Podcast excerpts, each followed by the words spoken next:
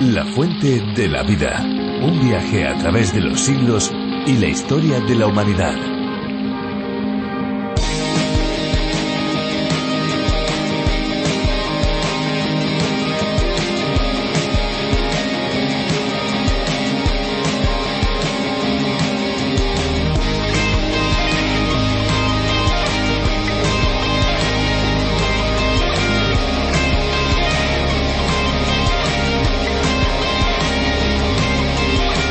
Es muy común que el ritmo de vida actual provoque en hombres y mujeres el sedentarismo.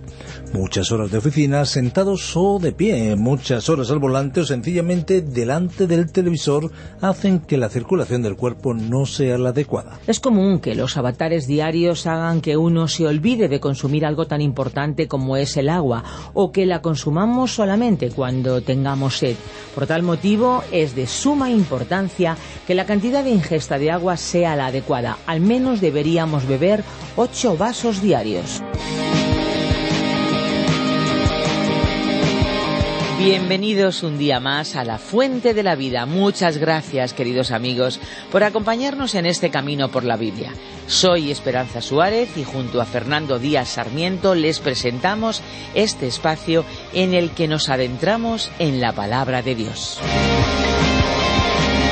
Siguiendo un poquito con las curiosidades sobre el agua, porque parece que nos hubiéramos quedado un poco cortos en este día, ¿sabían ustedes que los camellos pueden beber hasta 200 litros de agua de golpe y no volver a beber durante muchos, muchos, muchísimos días?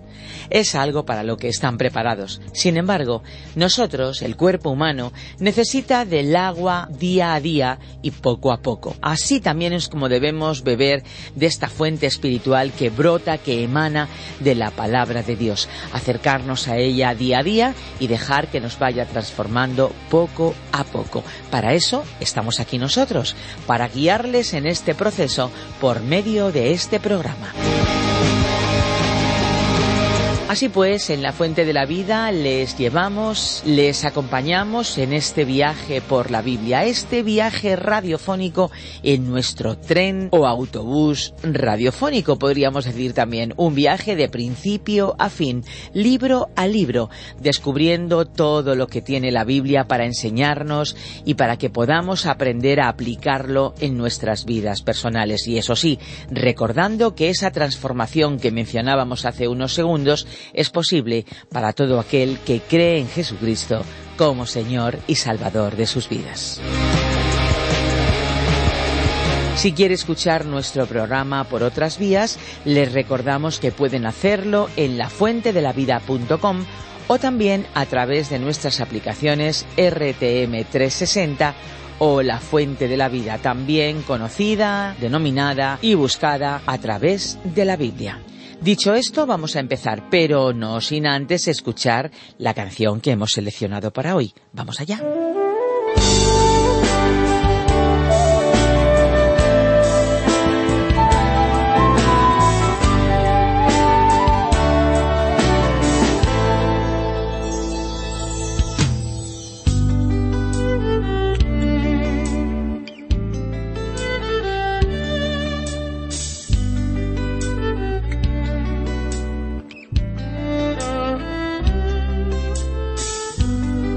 Dormir cuando pienso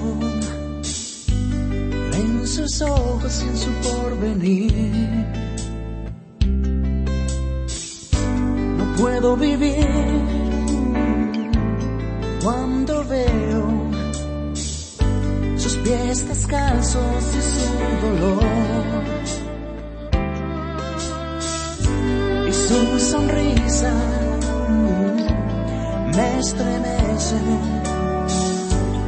Yo no sé qué va a pasar aquí. Dime qué te falta, qué necesitas y hasta dónde te puedo ayudar. ¿Qué piensas tú? puedes dormir.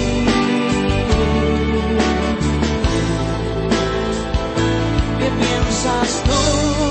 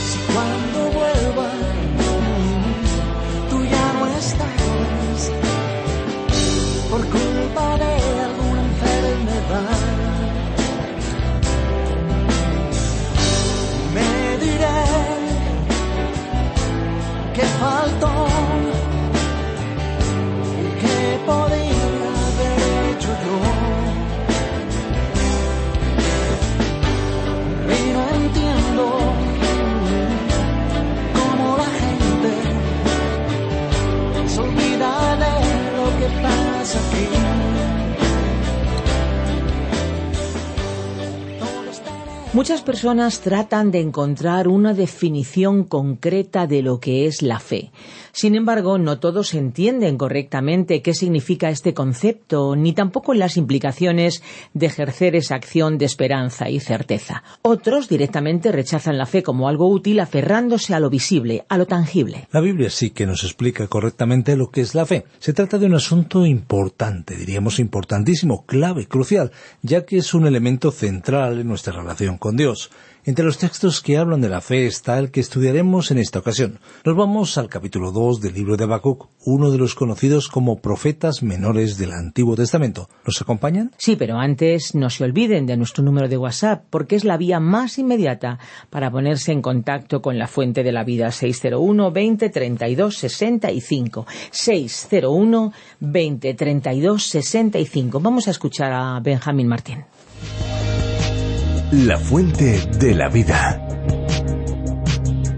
Habacuc, capítulo 2, versículo 4. Continuamos hoy, amigo oyente, nuestro viaje por el libro del profeta Habacuc. Estamos en el capítulo 2 y vamos a considerar lo que nos dice el versículo 4. En nuestro programa anterior dijimos que este es uno de los versículos más importantes de las Escrituras. Es el versículo clave para este breve libro de Habacuc.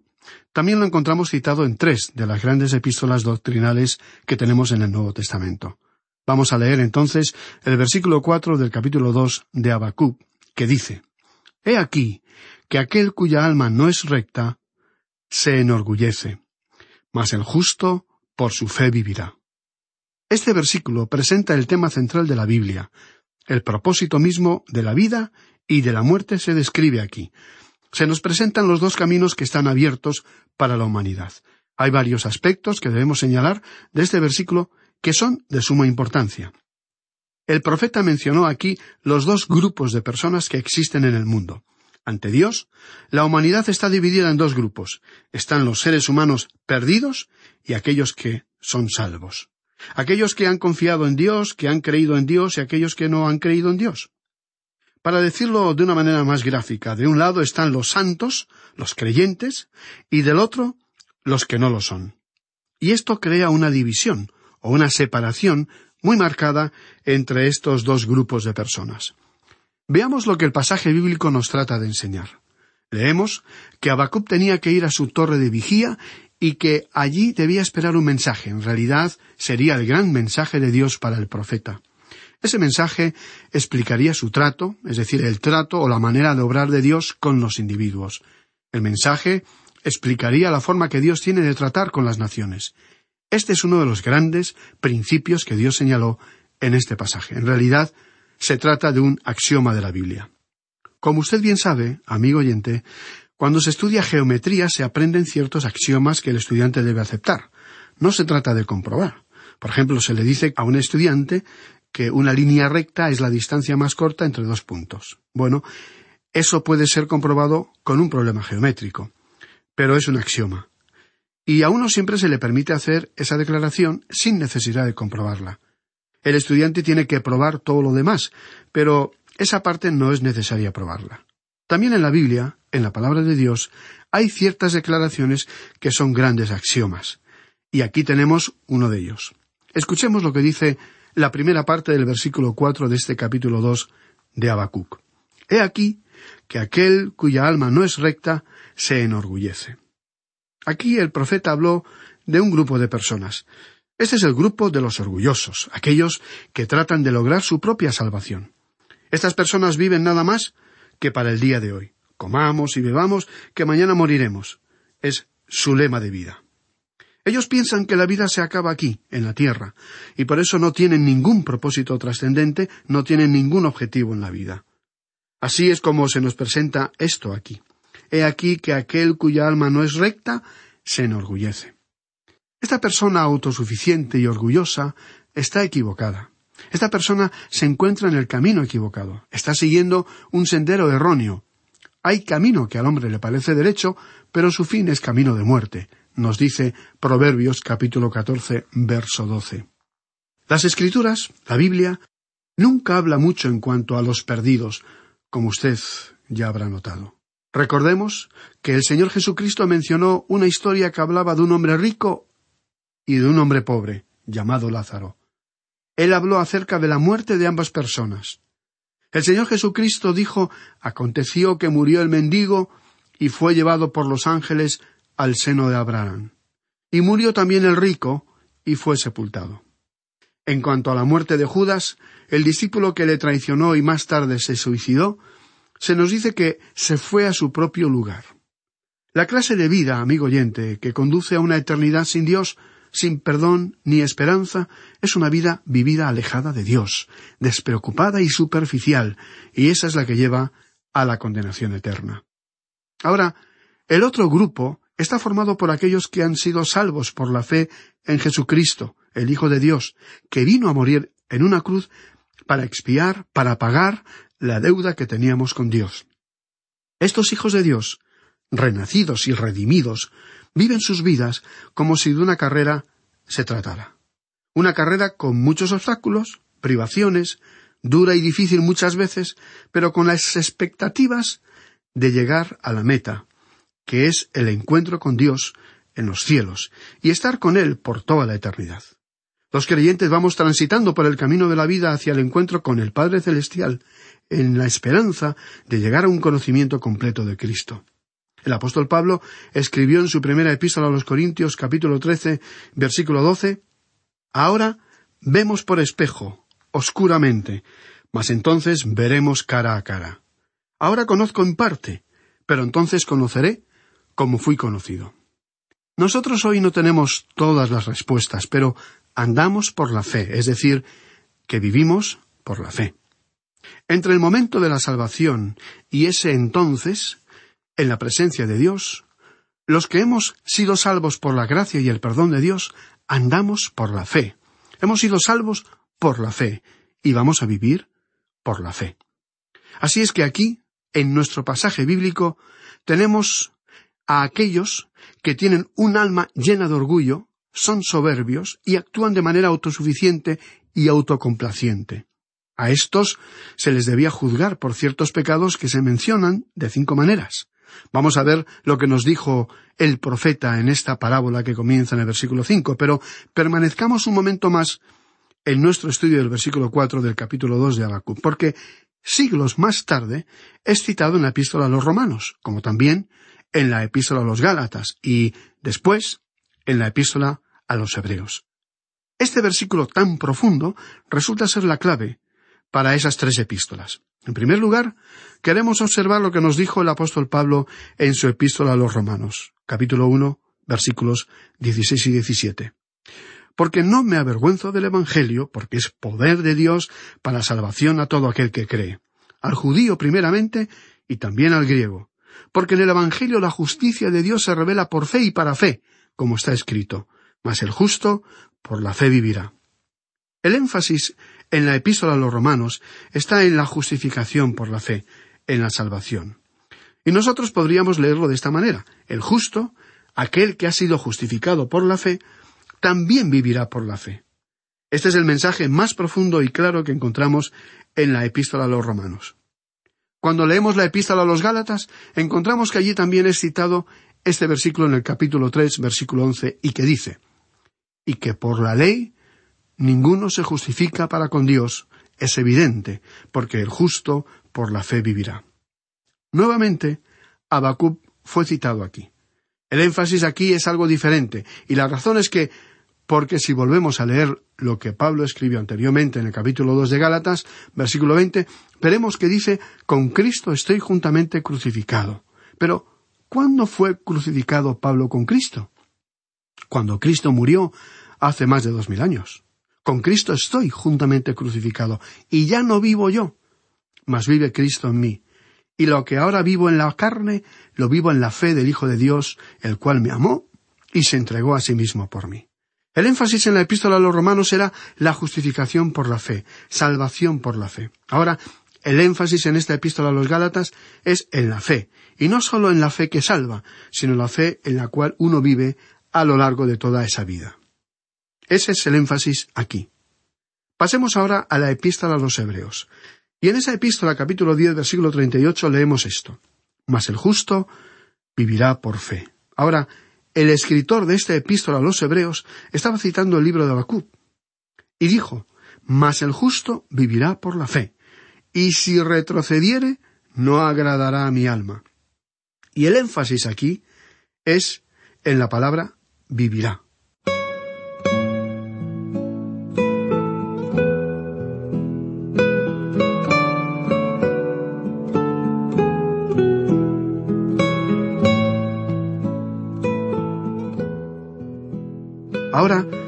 Vamos a analizar más de cerca estas significativas palabras. Mas el justo, por su fe, vivirá. El apóstol Pablo, en su epístola a los romanos, hizo un gran énfasis sobre el justo y sobre la justificación por la fe para salvación. En su epístola a los Gálatas, Pablo enfatizó la fe porque escribió que el justo vivirá por la fe. Esto significa que nosotros no vivimos gracias a la ley. Pablo estaba diciendo que por la ley ninguno, nadie, se justifica ante Dios, sino que el justo por la fe vivirá. Y cuando llegamos a la epístola a los Hebreos, allí el énfasis es en vivirá. Después de citar el versículo 38 en el capítulo 10, el escritor de esta carta, en el capítulo 11 de esa misma epístola a los Hebreos, presentó una lista de hombres y mujeres que vivieron por la fe, y de nuevo, el énfasis era sobre el vivir. Así es que en las tres grandes epístolas doctrinales se nos presentan tres grandes temas importantísimos. Por lo tanto, volviendo a nuestro estudio en el libro de Habacuc, podemos ahora comprender un poco más la profundidad de este versículo cuatro del capítulo dos. Habacuc miraba hacia el futuro, y su pregunta fue ¿por qué? Veamos la respuesta que recibió Habacuc de Dios. Dios envió a su pueblo a la cautividad. Este hecho tan dramático sirvió a un gran propósito el propósito de Dios, porque le permitió traer al Salvador al mundo en el cumplimiento del tiempo. Cuando el apóstol Pablo se encontraba en Antioquía de Pisidia, predicó lo que se ha considerado como uno de sus mejores sermones. En el capítulo 13 del libro de los Hechos de los Apóstoles, versículos 37 al 41, leemos algo que es de suma importancia. Pablo escribió, Mas aquel a quien Dios levantó no vio corrupción. Sabed, pues, varones hermanos, que por medio de él se os anuncia perdón de pecados, y que de todo aquello de que por la ley de Moisés no pudisteis ser justificados, en él es justificado todo aquel que cree. Mirad, pues, que no venga sobre nosotros lo que está dicho en los profetas. Mirad, oh menospreciadores, y asombraos, y desapareced. Porque yo hago una obra en vuestros días, obra que no creeréis, si alguien os la contare. Por tanto, el apóstol Pablo les mostró a sus lectores el único camino a Dios, es decir, que sólo se llega a Dios por medio de la fe. Este es el único camino.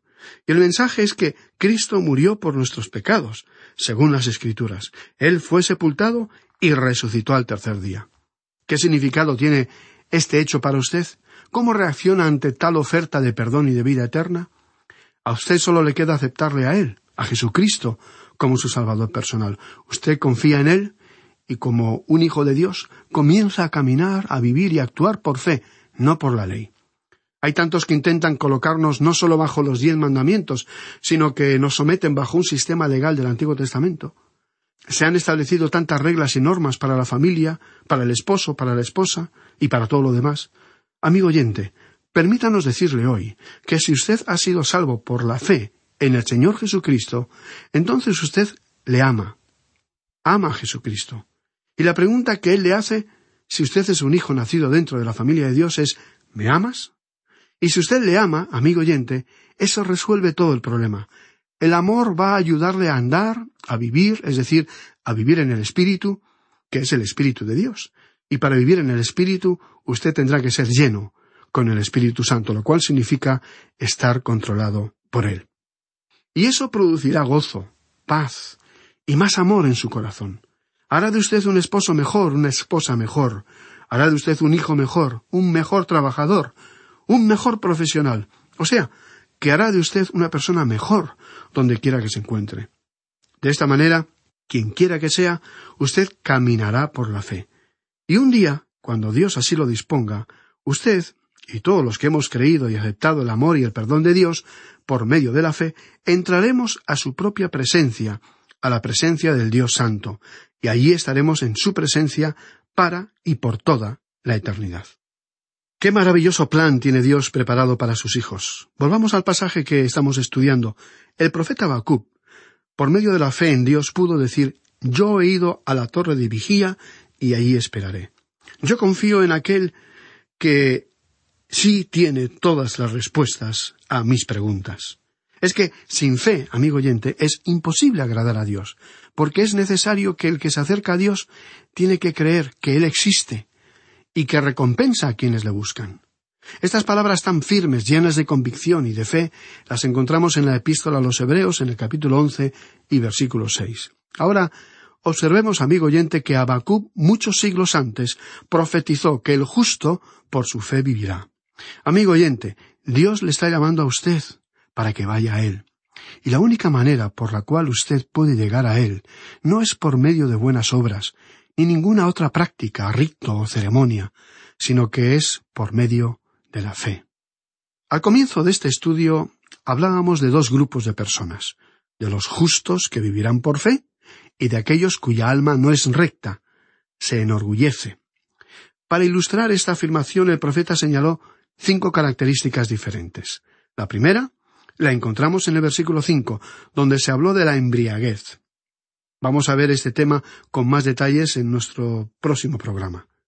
En el versículo nueve podemos leer ay del que codicia injusta ganancia para su casa.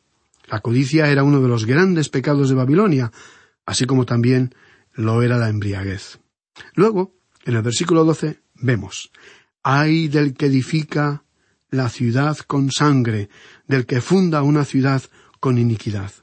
Por la historia se ha sabido que esta gente trató de manera sanguinaria y cruel a los cautivos que caían en sus manos. Este pueblo era conocido y famoso por su brutalidad. Usted puede, por ejemplo, leer el Salmo 137 y ver cómo trataron a los hijos de Israel. Ahora, en el versículo 19 de este mismo capítulo 2 se nos dice, ay del que dice al palo, despiértate, y a la piedra muda, levántate. La idolatría también era uno de los grandes pecados de Babilonia. Tenían cinco grandes pecados. Amigo oyente, el orgullo hace que los seres humanos se desvíen en estas direcciones. Los lleva a la embriaguez, los impulsa a la codicia y a muchas otras costumbres y hábitos destructivos.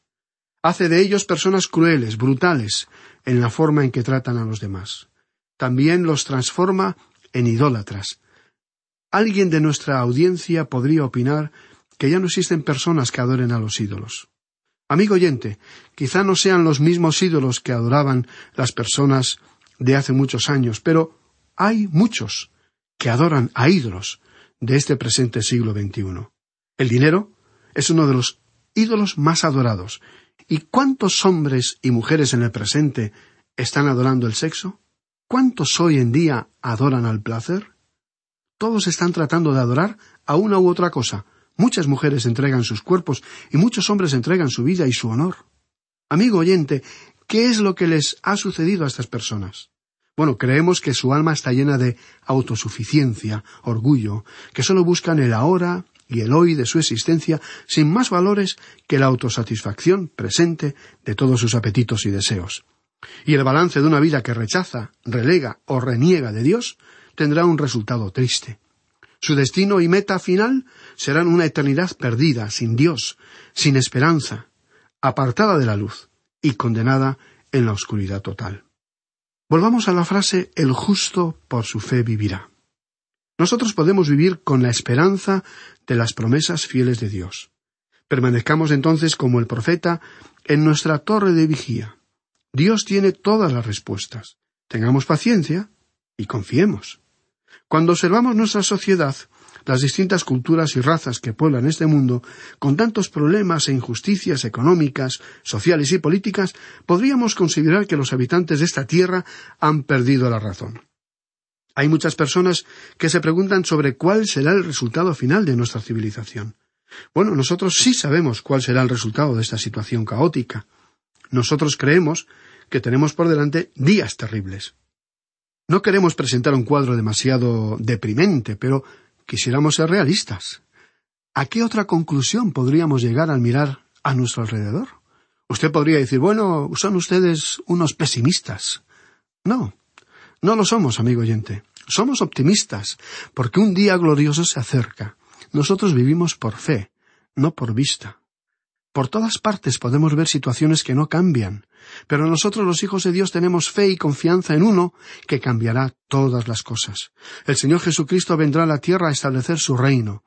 Y amigo oyente, Él va a cambiar y transformar las cosas. Pero antes, Él vendrá a recoger a su iglesia. ¿Cuándo?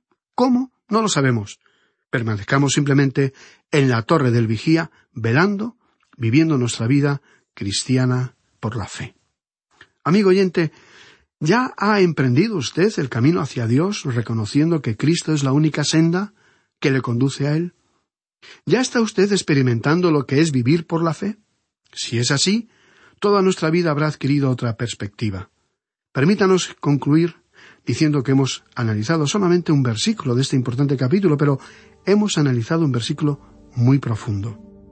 Nos permitimos sugerirle que se adelante a nuestro estudio y lea el resto del capítulo 2 de Habacuc para estar mejor informado sobre los temas que consideraremos en nuestro próximo estudio. Será entonces hasta nuestro próximo programa, amigo oyente. Es nuestra oración que el Espíritu de Dios le revele la majestad, el poder, el amor y el perdón de Dios para que usted tenga más sed por conocerle a Él, a Jesucristo, nuestro Salvador y Señor.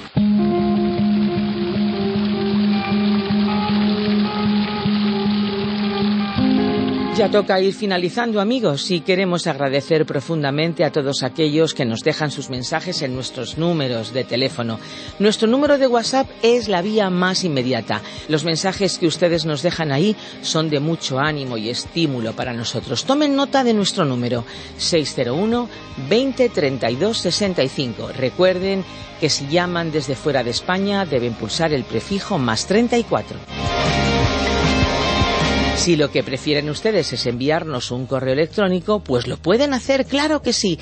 Tenemos una dirección habilitada para que la usen. info arroba radioencuentro.net info arroba radioencuentro.net Si desean volver a escuchar este espacio o tal vez alguno de los programas anteriores, lo pueden hacer en nuestra web lafuentedelavida.com o bien en la aplicación La Fuente de la Vida, que también se puede encontrar con el nombre a través de la Biblia.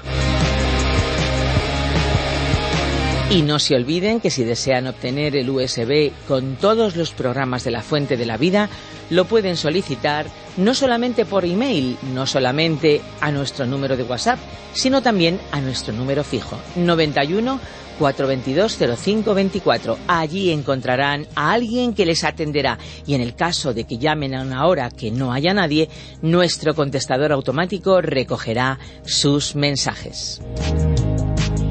Y ahora sí, ahora ya amigos, es el momento de decirles adiós. Y lo hacemos, como es habitual, con esa frase, lema que caracteriza nuestro espacio. Este espacio que llega a tantos lugares. No se olviden amigos, recuerden, hay una fuente de agua viva que nunca se agota. Beba de ella.